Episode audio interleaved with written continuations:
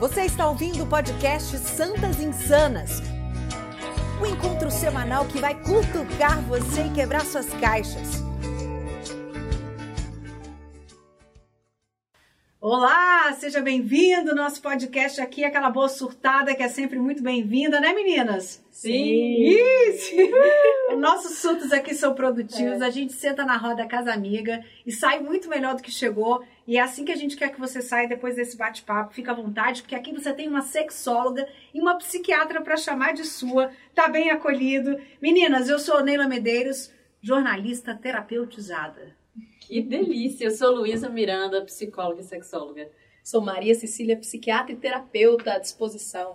A gente está aqui para falar hoje, meninas, do por que somos tão ansiosos? É o tema da nossa conversa de hoje. Por que vocês acham? Como não ser, né, ansiosas, né? Eu vou colocar um áudio para vocês de uma amiga que eu pedi para falar por que, que ela tá ansiosa. Vamos lá, vamos ver. Bom, eu já acordo ansiosa para o dia acabar. Nossa. De verdade, porque são tantas tarefas que a gente tem que fazer durante o dia. É, cuidar da casa, cuidar dos filhos, cuidar do relacionamento com o marido, cuidar da imagem, da própria imagem.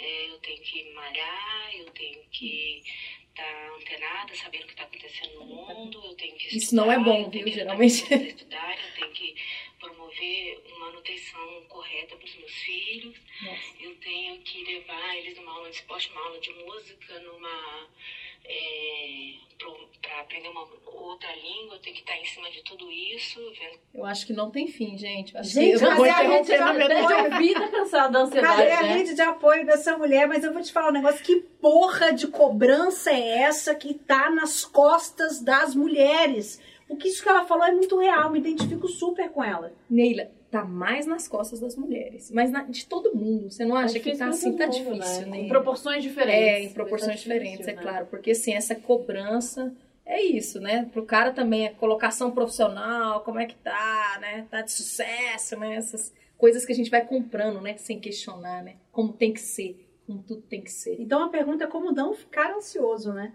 Nossa. Eu acho que não tem como não ficar ansioso, né? Eu acho que todos nós somos ansiosos em determinados níveis mas entender qual é o nível que pode ser saudável para que a gente não tenha Perfeito. tantas percas emocionais, né? Perdas. Hum, perdas.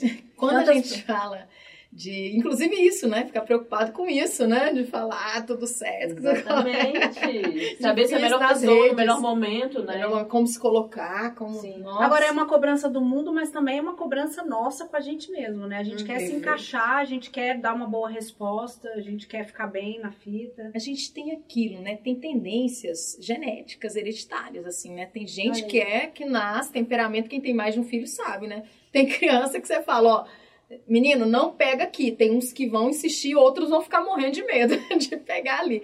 Vocês entendem? É uma coisa do temperamento que vem, mas a interação com o ambiente vai moldando isso. A gente está numa sociedade ansiosa por esse tanto de estímulo, uhum, mas algumas sim. pessoas também vão ter tendências né, maiores de absorver isso de uma forma é, que pode ficar patológica, né? Esse é o ponto. E eu acho interessante também porque, assim, você falando isso, né? Nós somos frutos do contexto. A gente está vivendo e vive sempre num contexto é, humano, né? Político, econômico, que também é muito doente. Uhum. Então, eu acho que desde sempre a gente tem dificuldades, inclusive com as próprias famílias, nossos pais, de desenvolver ferramentas para lidar com tudo isso, né? Uhum. Então, é o que você falou, a gente está ali sempre colocado, sendo colocado no meio do furacão, Sim. e a gente tem que lidar com isso. A gente não aprendeu a não estar no olho do furacão, mas como se virar estando no olho do furacão. Nossa, né? muito legal colocar isso. Que você isso, faz com tudo isso que se apresenta para você. E né? se apresenta, como a Luísa está dizendo, são modelos ansiosos que a gente tem muitas vezes de alguns uhum. pais que reforçam a ansiedade, do tipo, toma cuidado mesmo. Olha, cuidado com o que falam de você. Você, se você não estudar, você vai se dar mal na, na vida. Então tem esse reforço, né? E muito pouco se fala de ferramentas de hum. como lidar com a ansiedade. Sim. Inclusive identificá-la, inclusive pensar que faz parte. Eu tenho tanto paciente que vira paciente porque não consegue lidar com o sentimento, assim, de, de encarar mesmo. O que, que é isso? O que, que eu faço com isso, sabe? Agora você está falando de identificação desse sentimento. Uh, se a gente parar para pensar que a pré-ocupação, a ansiedade é uma forma de preocupação, né? Uhum. A preocupação é uma informação que chega para você previamente, que, que aquilo é uma informação privilegiada. Se você tiver antenado, isso aconteceu ou não aconteceu? Eu estou preocupado com o que já aconteceu ou é o medo de algo que aconteça? Eu estou com uma pesquisa aqui na mão que fala que 91,4% dos nossos pensamentos de preocupação são coisas que nunca vão acontecer. Olha só, né? Então, se a gente Projeção. usar. Exato, se a gente usar isso previamente, a gente tem uma informação privilegiada que faz com que a gente saia na frente. Mas por que, que a gente se preocupa tanto com coisas que não estão no nosso domínio? Neila, mas o mais difícil é o limite. Porque é o seguinte, tem uma parte do nosso cérebro que é para antecipar mesmo. E ela foi selecionada. Uh, ainda bem, né? Porque a gente sobreviveu muito por isso, né? Peraí, será que naquela toca tem uma, um cobra? Tem, né? Essa antecipação é boa pra gente. É prevenção, né? Prevenção, isso é adaptativo, né? Isso. Agora, qual é o limite, né? Você falou de 90% das preocupações não se realizam, né? Então você gastou energia, você gastou muita energia com alguns pontos. É aquele limite que eu vou ter ganho. Isso é difícil às vezes estabelecer, né? Eu vou me prevenir, mas se eu antecipar demais, eu vou sofrer, vou gastar energia sem necessidade. Esse ponto às vezes é tênue, né? Complicado. E o que, que é essa ansiedade com os nomes que a gente descobre por aí? Tem um tipo de ansiedade, subtipos, tem tantos nomes surgindo aí na, na psiquiatria, na psicologia. As pessoas falando de, de, de, de- Como é que se fala? De distúrbios psiquiátricos que Pânico, estão acontecendo. ansiedade generalizada. Agorafobia, Agorafobia. síndrome do pânico. Às Sim. vezes as pessoas acham que sabem o que tem, mas por nomes que elas veem falar, do que, que a gente está falando? Olha, olha que interessante, né? Ansiedade, né? Esse mecanismo, como eu disse, né? Quando ele tá exagerado, né? Eu tenho problemas, eu tenho prejuízo, tenho sofrimento. Só que aí eu posso jogar isso, dependendo da minha história de vida, de contexto, pra. Tem gente que vai ter pavor de ter uma doença gravíssimo e que vai ter taquicardia, vai ficar com medo, vai achar que pode ficar louco e vai procurar um hospital, por exemplo. Tem gente que vai jogar pro social. O que estão falando de mim? Mas é sempre uma coisa de defesa. É um gatilhozinho que para cada um é pode ser uma coisa. defesa. E, e é muito comum, isso a gente vê muito em psiquiatria, assim, ter mais de um transtorno ansioso a mesma pessoa. Mas é isso, né? Tem fases da vida que vai mudando. Então, até questionável um pouco alguns diagnósticos na ansiedade, mas é legal, assim, a gente tentar individualizar para aquela pessoa, sabe? As classificações são úteis, são, para a gente fazer pesquisa, desenvolver remédio, são legais. Mas eu vejo que muitas vezes as pessoas inventam outros nomes, outros nomes que na verdade não ajudam tanto. Tem um tal de síndrome do pensamento acelerado, que meus pacientes chegam, que acho que foi um escritor famoso que cunhou isso. Que eu fico um pouco chateada, às vezes, que isso não ajuda tanto ter mais um nome, sabe? Até porque até as mensagens da gente são aceleradas, ninguém mais vê um vídeo, até o WhatsApp, agora você escuta uma mensagem acelerada. A gente está se acelerando cada vez mais, né? Nossa, realmente. Isso A gente tá se adoecendo cada vez mais, eu acho que é mais por aí, né? Porque se eu tenho a opção de no meu celular ouvir mais rápido, que eu acho que essa é a questão, de você optar por ir por esse caminho também é muito delicado. A gente perdeu o timing do que é saudável para nós, né? Então eu fico mais ansiosa porque talvez eu tenha que ouvir mais de uma vez porque eu não peguei algumas informações. Porque eu que sou psicóloga, para mim, o tom de voz, tudo Perfeito. que a pessoa fala, tá incrementando aquela informação. Então, se eu passo por cima disso, literalmente, eu tô perdendo muita informação daquela pessoa também, né? Nossa, mas é isso, né? Por outro lado, é isso. Escutar rápido faz com que você entre nesse sistema de, de produção, né? De ser mais rápido. E eu me pego acelerando também, mesmo. Não com o paciente, né? Mas assim. Então, Quando a gente está um pouco ansioso, a gente vai para os lugares que anestesiam a gente, que dão um, um certo conforto, porque a gente está querendo sair daquela situação angustiante. A gente faz as mesmas coisas? É um ciclo vicioso? Ou cada um. Eu, por exemplo, vou lindamente para o chocolate. chocolate me acalma muito em quase todas as situações. É, a gente tem manias para sair do, do- das nossas ansiedades? Bom, a gente tem umas, umas fugas, né? Assim, umas saídas, uns, uns mecanismos, recursos, né? Para lidar com a ansiedade, que podem ser melhores ou piores pra gente, né? Essa questão que você falou da comida pode virar uma compulsão, né? Sim, os vícios vêm os muito daí, vícios né? vêm muito daí, né? E esse é o ponto, né? Que começou lá atrás, quando a gente começou a falar. Se a gente não desenvolve recursos de- melhores pra gente, de como lidar, do tipo, identificar o que é que tá me deixando ansioso. O que, que eu posso fazer com isso? É, é simples, sabe, gente? Não é assim simples, mas né, precisa ser desenvolvido, né? Eu resolvo isso ou não? Não resolvo, a caixinha tal. Resolvo, consigo agora quando a gente vai discriminando, né? Aprendendo Legal, a discriminar. Tem que ir na fonte, destrinchar É, o problema para você ir na raiz, é isso que a gente está falando, né? Não Uhum. só ir para a compensação da Porque o descompensação. problema ele continua existindo, né? Eu Sim. brinco assim, se você usa o vício ou qualquer que seja, enfim, a própria medicação, se você não tiver acompanhamento, pode desandar. A questão da comida, das drogas, do álcool, né? Uhum. Se você não tiver um autoconhecimento favorável, você perde o time e você entra para um lugar que antes você você tinha só ansiedade, agora você tem ansiedade e um outro vício. Sim. Então a gente tem problema duplicado aí nesse caso, né? E aí eu acho que é importante também a gente, é, nessa questão de, desse auto-olhar para nós mesmas, é, e aí eu vejo, trago até um exemplo meu, né? Outro dia eu tava super exausta e eu fui lavar, eu ia esquentar algo no micro-ondas, aí tava a louça bagunçada, aí eu fiquei, gente, nesses 30 segundos eu posso lavar umas três louças. Aí eu pensei, por que, que eu faria isso? Eu poderia, mas isso é ansiedade ou isso é um autocuidado?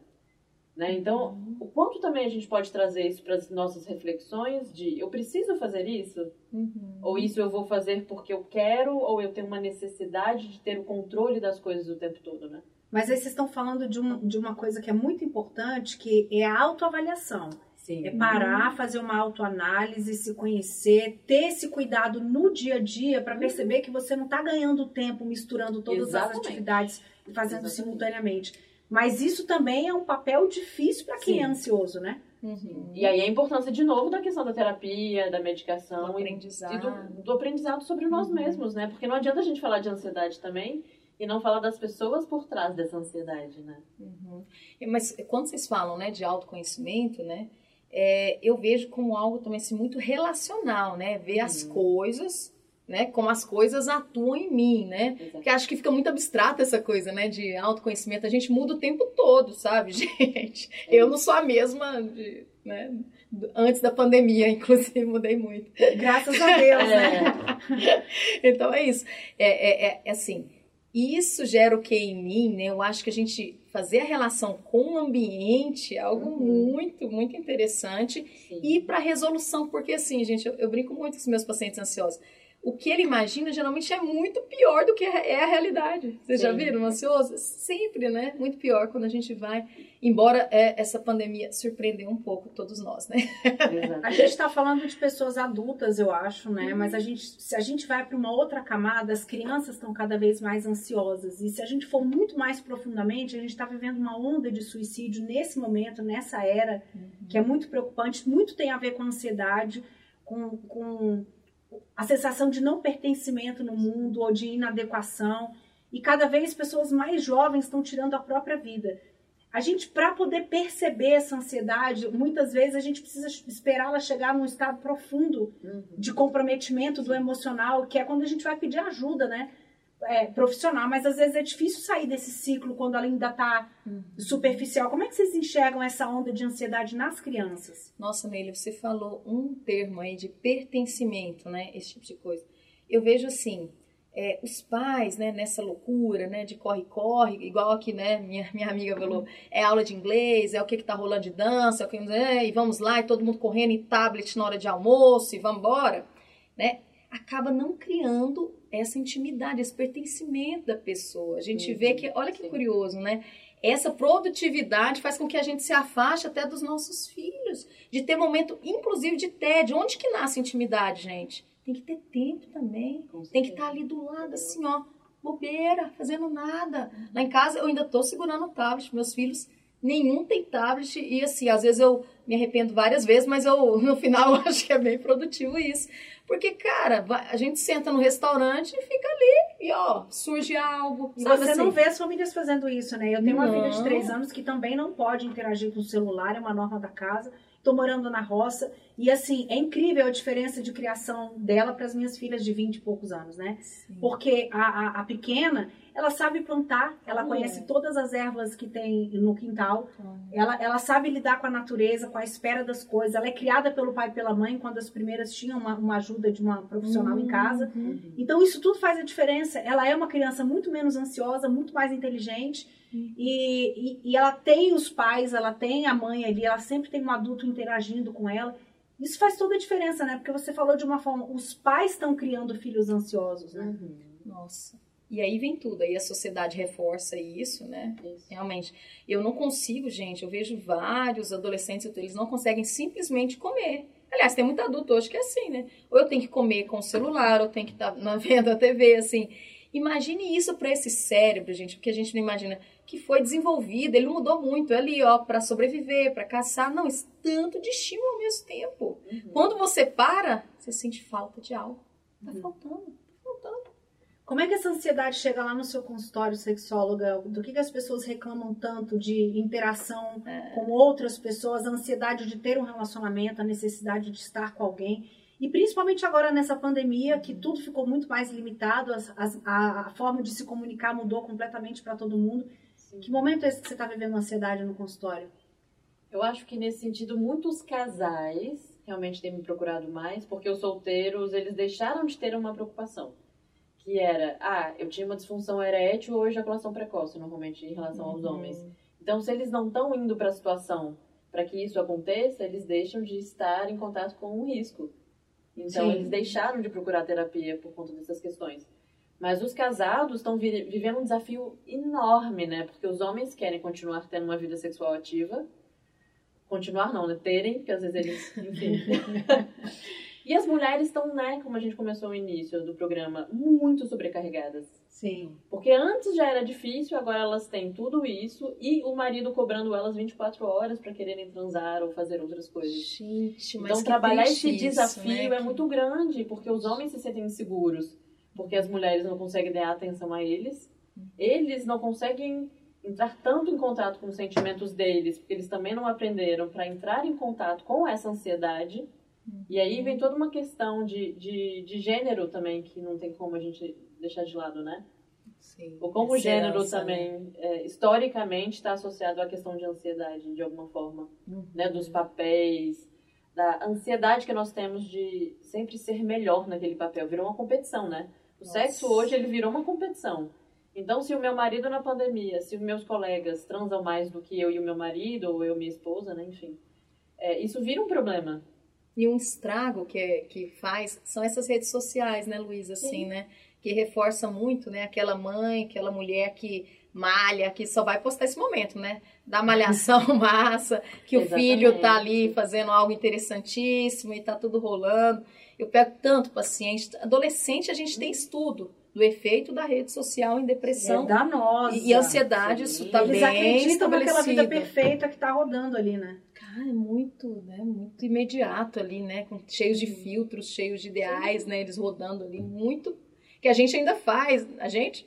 E olha que adulto ainda é contaminado, né? Por essa Sim. comparação, né? É Eu sou complicado. super, eu adoro os filtros. eu adoro. eu adoro os filtros. E ainda chega muito no consultório a questão de é, temor por desempenho relacionado à ansiedade, né? Que é justamente isso. Se eu não me conheço, e aí de novo, né? O meu conhecer nada mais é do que eu estar consciente sobre as minhas. As minhas Limitações também. limitações e Uhum. mudanças, né? É entender que a gente muda, eu acho que é exatamente isso. Uhum. Então as pessoas elas estão me procurando e os homens com essa disfunção emocional, né, sobre a questão da ansiedade no sexo, que é muito curioso porque se vê também o como é, falta essa comunicação tanto para os homens ou um espaço para que eles falem sobre isso de uma forma menos, Intimidade, menos difícil, né? intimidade com palavras, né? Uhum. Você expressar o que você sente, do que você gosta, do que você Sim. não gosta. Eu acho que a pandemia fez com que os casais tivessem que passar mais tempo juntos e lidar com a sua Uhum. intimidade. Sim. isso foi muito preocupante para muitos casais, terem que Uhum. se encarar de frente e, e manter o tesão ali funcionando, manter as coisas funcionando. Olha, eu vivo completamente a parte de tudo isso. A terapia, ou a pandemia foi muito bom para mim. Aham. Eu tenho um relacionamento muito legal, assim, nesse sentido, porque não existem mais essas cobranças. Eu tive muitos Legal. relacionamentos que me cobravam muito e que hoje eu descubro que não me faziam bem. Existia a cobrança da minha parte, existia a cobrança da parte do outro. E hoje a gente vive desprovido desse tipo de cobrança. Como é tranquilo, como é Nossa, gostoso, com né? Porque eu vou sempre citar a psiquiatra Maria Cecília, que fala sobre menos regras. Menos regras é bom demais. A gente está chegando no tempo final, mas eu sempre gosto da gente dar uma dicasinha de leitura ou de filme. Eu comecei a assistir por indicação sua aqui, é, Luísa, o filme E Depois a Louca Sou Eu, que Ah, tá rolando no. Você consegue ver no YouTube. E É, é um livro engraçadinho, Uhum. ele vem de uma sequência de livros, né? O filme é engraçado, ele vem de uma sequência de livros, mas faz a gente pensar sobre muitas coisas que a gente vive, sobre ansiedades que a gente vem construindo e trazendo desde criança, muitas delas não, não fazem muito sentido, de cobrança das relações. Eu acho que é um filme descontraído, um filme legal, levezinho, né? Vocês têm Sim. alguma dica aí pra dar sobre isso? Nossa, tem tanto livro legal, né? Tô pensando aqui até. ah, Às vezes a dica é um É, exercício exatamente também, isso né? que eu ia falar. A minha dica é muito da gente é, voltar pro simples, sabe? Eu acho que nessa pandemia a gente tá tendo a oportunidade de olhar para as coisas próximas a nós de uma forma tão diferente. Né? Então, assim, o que que eu posso administrar no meio disso tudo? O que que eu tenho controle? Né? Se eu posso resolver um problema ao invés de ser no caos ali, né? Entre quatro paredes, por que, que eu não posso ir pra grama, pegar um sol e tentar resolver algo ali também? E a coisa é isso, né? Perfeito, Isa, de se permitir falar assim, hoje não, e tudo bem. Isso. O que, que realmente vai mudar a minha vida se eu não fizer isso hoje? Que a gente entra na Desse demanda, jeito, né? é, desse jeito, nesse tempo. O que, que realmente muda a minha vida? Que é a coisa do menos regras, né? Vamos ficar aqui, gente, é isso que dá. Não absorver tanto, né? O social sem questionar. Uma grande mensagem É que essa pandemia trouxe pra gente é que a gente precisa viver o agora. É a gente não tem muito controle das coisas que a gente achava Não que tinha, né? Uhum. Vive o agora, faz o, faz o que você está sentindo nesse momento. Sentir o que está fazendo e fazer o que está sentindo é um exercício muito bom. É uma meditação de Osho que fala assim, faça fazendo. Se você vai pro banheiro, senta É no isso. vaso, sente no vaso. Conecte, e se conecte com o que Esteja tá presente fazendo, no né? agora, É. né? Eu acho que isso quebra um Esse pouco. hoje é um mala que fala umas coisas legais, né? Mas ele é um mala. Só deixo claro aqui, ó. Que bom, que bom. Aqui é um espaço de protestos também. Protestos. Não sei Sim. muito sobre ele, além disso que eu tô te falando. Não, mas ele fala umas coisas legais. Que eu acho que isso é um exercício pra mim, é meditação dos ocidentais, né? Tipo assim, pra mim é muito difícil parar a mente, tarará. Mas é, é, estar presente no agora, pra mim, é um exercício sensacional. super. É, não Difícil. fazer 10 mil coisas ao mesmo tempo. Eu acho que esse é um bom, uma boa dica de, de controlar a ansiedade. Olha, eu espero que vocês estejam gostando. Entrem nas nossas redes sociais, compartilhem temas que vocês querem ver abordados aqui por nós e deem sugestões, feedbacks. E a gente se encontra no próximo episódio para falar sobre masculinidade saudável. Isso te Delícia. interessa? Te interessa, Luísa? Demais da conta. Hein, Maria Cecília? Vambora. Então vamos lá, esse programa aqui é produzido pelo Jornal de Brasília com trabalhos técnicos de Henrique Continue. Cotinic. Aqui tem homem também, só que eles ficam calados, tá, gente? Até a Quem fala próxima. somos nós. Exatamente, até a próxima, pessoal. Você ouviu o podcast Santas Insanas, uma produção do Jornal de Brasília, com apresentação de Luísa Miranda, Maria Cecília Freitas e Neila Medeiros.